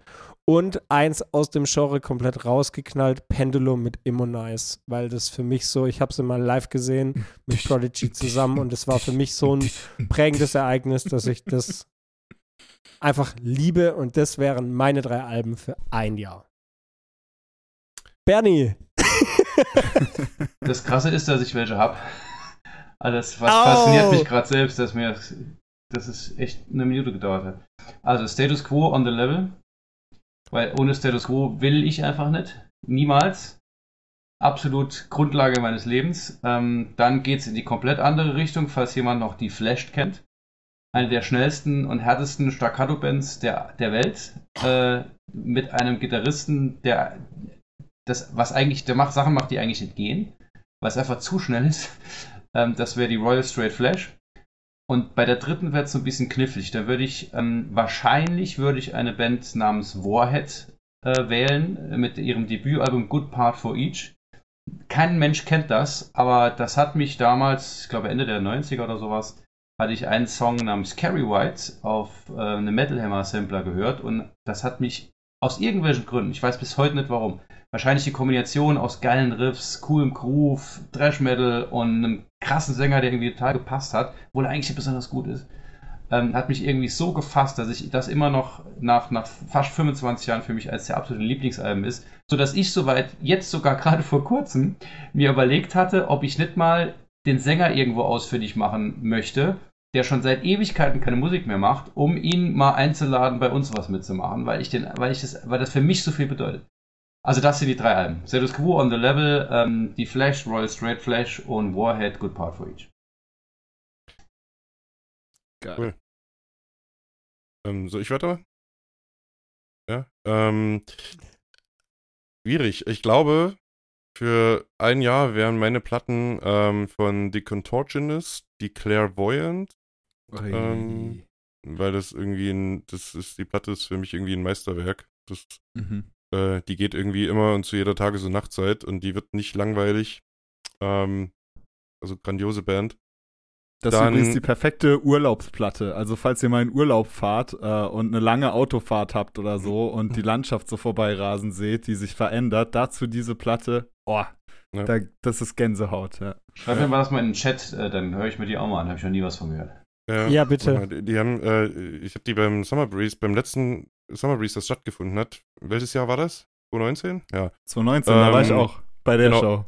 Ja, ja, genau. Äh, Contortionist, ich sta- äh, eine der seltenen Shows, wo ich wirklich mal ganz vorne stand. Und das hat mich halt völlig umgeblasen. Also, das war der Wahnsinn. Äh, grandiose Band. Ähm, dann die zweite Platte wäre oder ist äh, Modern Life is War mit Witness. Ähm, das ist so ein bisschen, ich komme so komm musikalisch so ein bisschen aus dem Hardcore. Und das ist so eine Platte, die mich irgendwie an eine sehr schöne Zeit in meinem Leben erinnert, die mich irgendwie dazu daran erinnert, dass ich in kurzen Hosen durch die Stadt laufe und äh, gerade auf dem Weg dahin bin, eine gute Zeit zu haben. Ähm, deswegen, deswegen die Platte. Und dann, ähm, ich habe zwar wenig Vorbilder, aber ein Typ, der einfach Gott am Gesang ist, ist Howard Jones und deswegen The End of äh, Heartache von Killswitch Engage. Ähm, auf jeden Fall, weil der Typ einfach, also die Platte hat nur Hits und der äh, Howard Jones ist einfach äh, Gott am Gesang. Die kenne ich sogar, finde ich auch gut. Ja, ich mache einfach mal weiter. Ähm, also, für mich erstmal ein Klassiker: ACDC Power Rage. ähm, ein, hey, eins der unterschätztesten Alben der Band auf jeden Fall. Äh, 78, glaube ich, rausgekommen, vor der Highway to Hell. Und äh, ist eigentlich so ein Album, was man so zehn Songs lang einfach so durchrauschen lassen kann. Einfach klassischer Hardrock. Irgendwie äh, auf der Autobahn auch super. Einfach Boxen auf und, und gib ihm. Geht immer. Dann ähm, die Band Mercenary, die ist, glaube ich, aus äh, Dänemark. Ich weiß Ach, nicht, ob es die überhaupt noch gibt.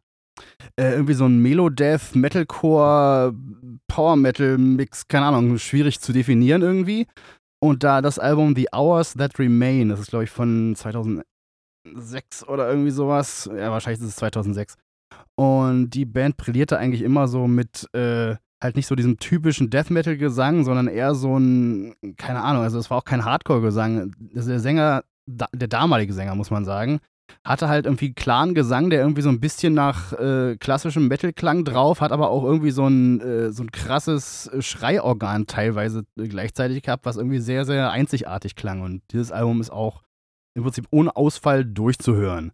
So, und dann noch äh, ganz locker äh, Iron Maiden Rock in Rio. Punkt. Uh. Stabil. Geht.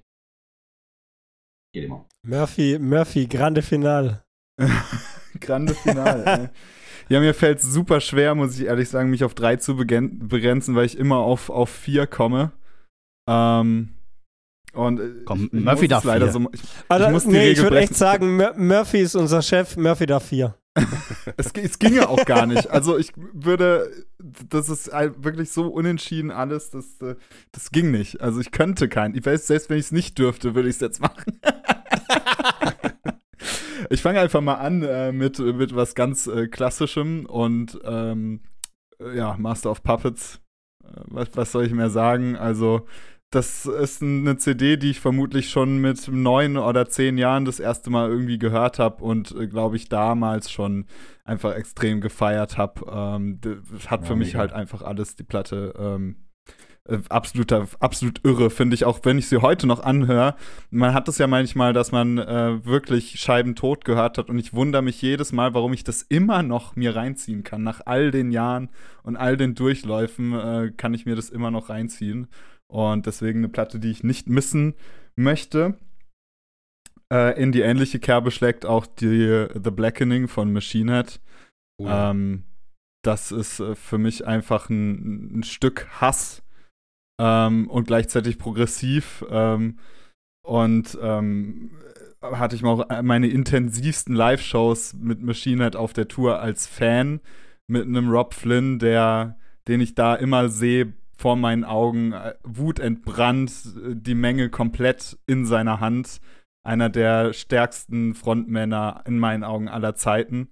Auch wenn er heute häufig belächelt wird, ähm, muss man diese Lanze für ihn brechen, finde ich, dass er einfach über die Jahre hinweg einfach immer extrem abgeliefert hat.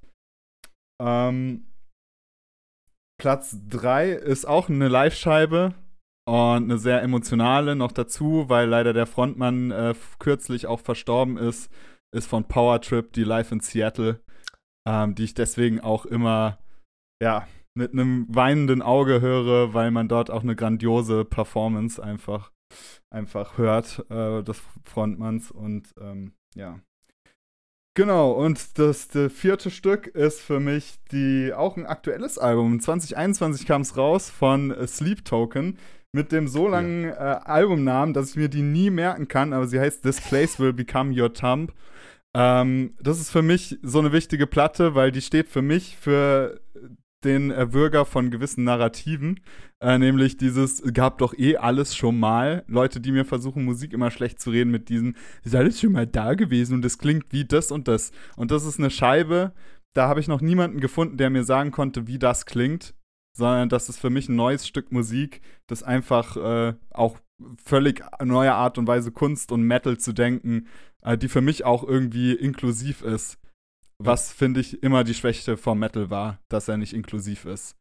Ähm, und dieses Bubble-Denken auflöst, dieses Spartendenken auflöst und deswegen auch für mich eine extrem wichtige Platte. Geile oh. Tipps, ey. Cool. Ich, ich habe übrigens gerade die perfekte Idee, wie wir unser Dilemma lösen, dass wir jetzt ein Jahr lang nur die gleichen Scheiben hören. Wir müssen jetzt einfach ein Jahr lang zusammen rumhängen und wenn der eine ein Album reinmacht, dann können die anderen einfach mithören. hey! So clever, so clever. Sau gut, sau gut. Waren auch nur gute ja, Alben, waren auch irgendwie nur gute Alben dabei. Also ich kannte es war nur, ja, also ich, ich hatte, für mich war es richtig schwer, weil ich hatte halt auch irgendwie Bock auf, auf Hatebreed, Self-Supremacy von, von, ach Gott, von Malevolence noch, dann von Suicide Silence. Also es sind, es gibt so viele gute Alben. Es war echt, ich habe ich hab mir heute habe ich in der Insta-Story genau diese Frage gesehen und ich dachte, ja, die bringe ich mit. Und habe mir dann jetzt kurz noch, und habe mir kurz Gedanken drüber gemacht.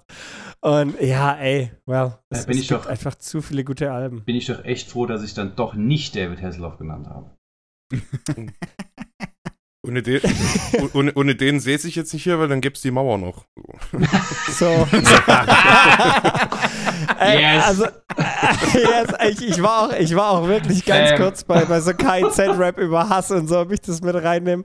Weil es halt auch starke Alben gibt außerhalb des Metals. Ja. ja David Hasselhoff zum Beispiel, ja.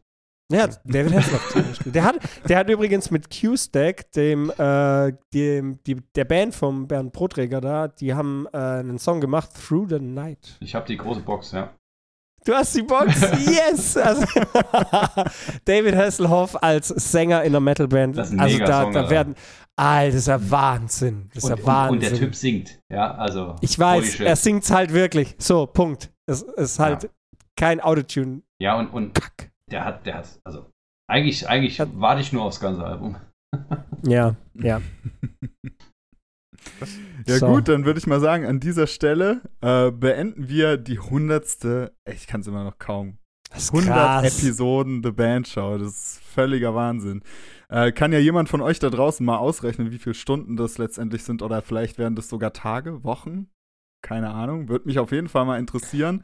Ähm, mich würde auch interessieren, was ihr davon haltet. Ähm, ist uns eh immer sehr wichtig, dass ihr uns Rückmeldungen gebt, weil sonst äh, sprechen wir so in den leeren Raum rein und es ist viel cooler mit euch gemeinsam darüber zu sprechen.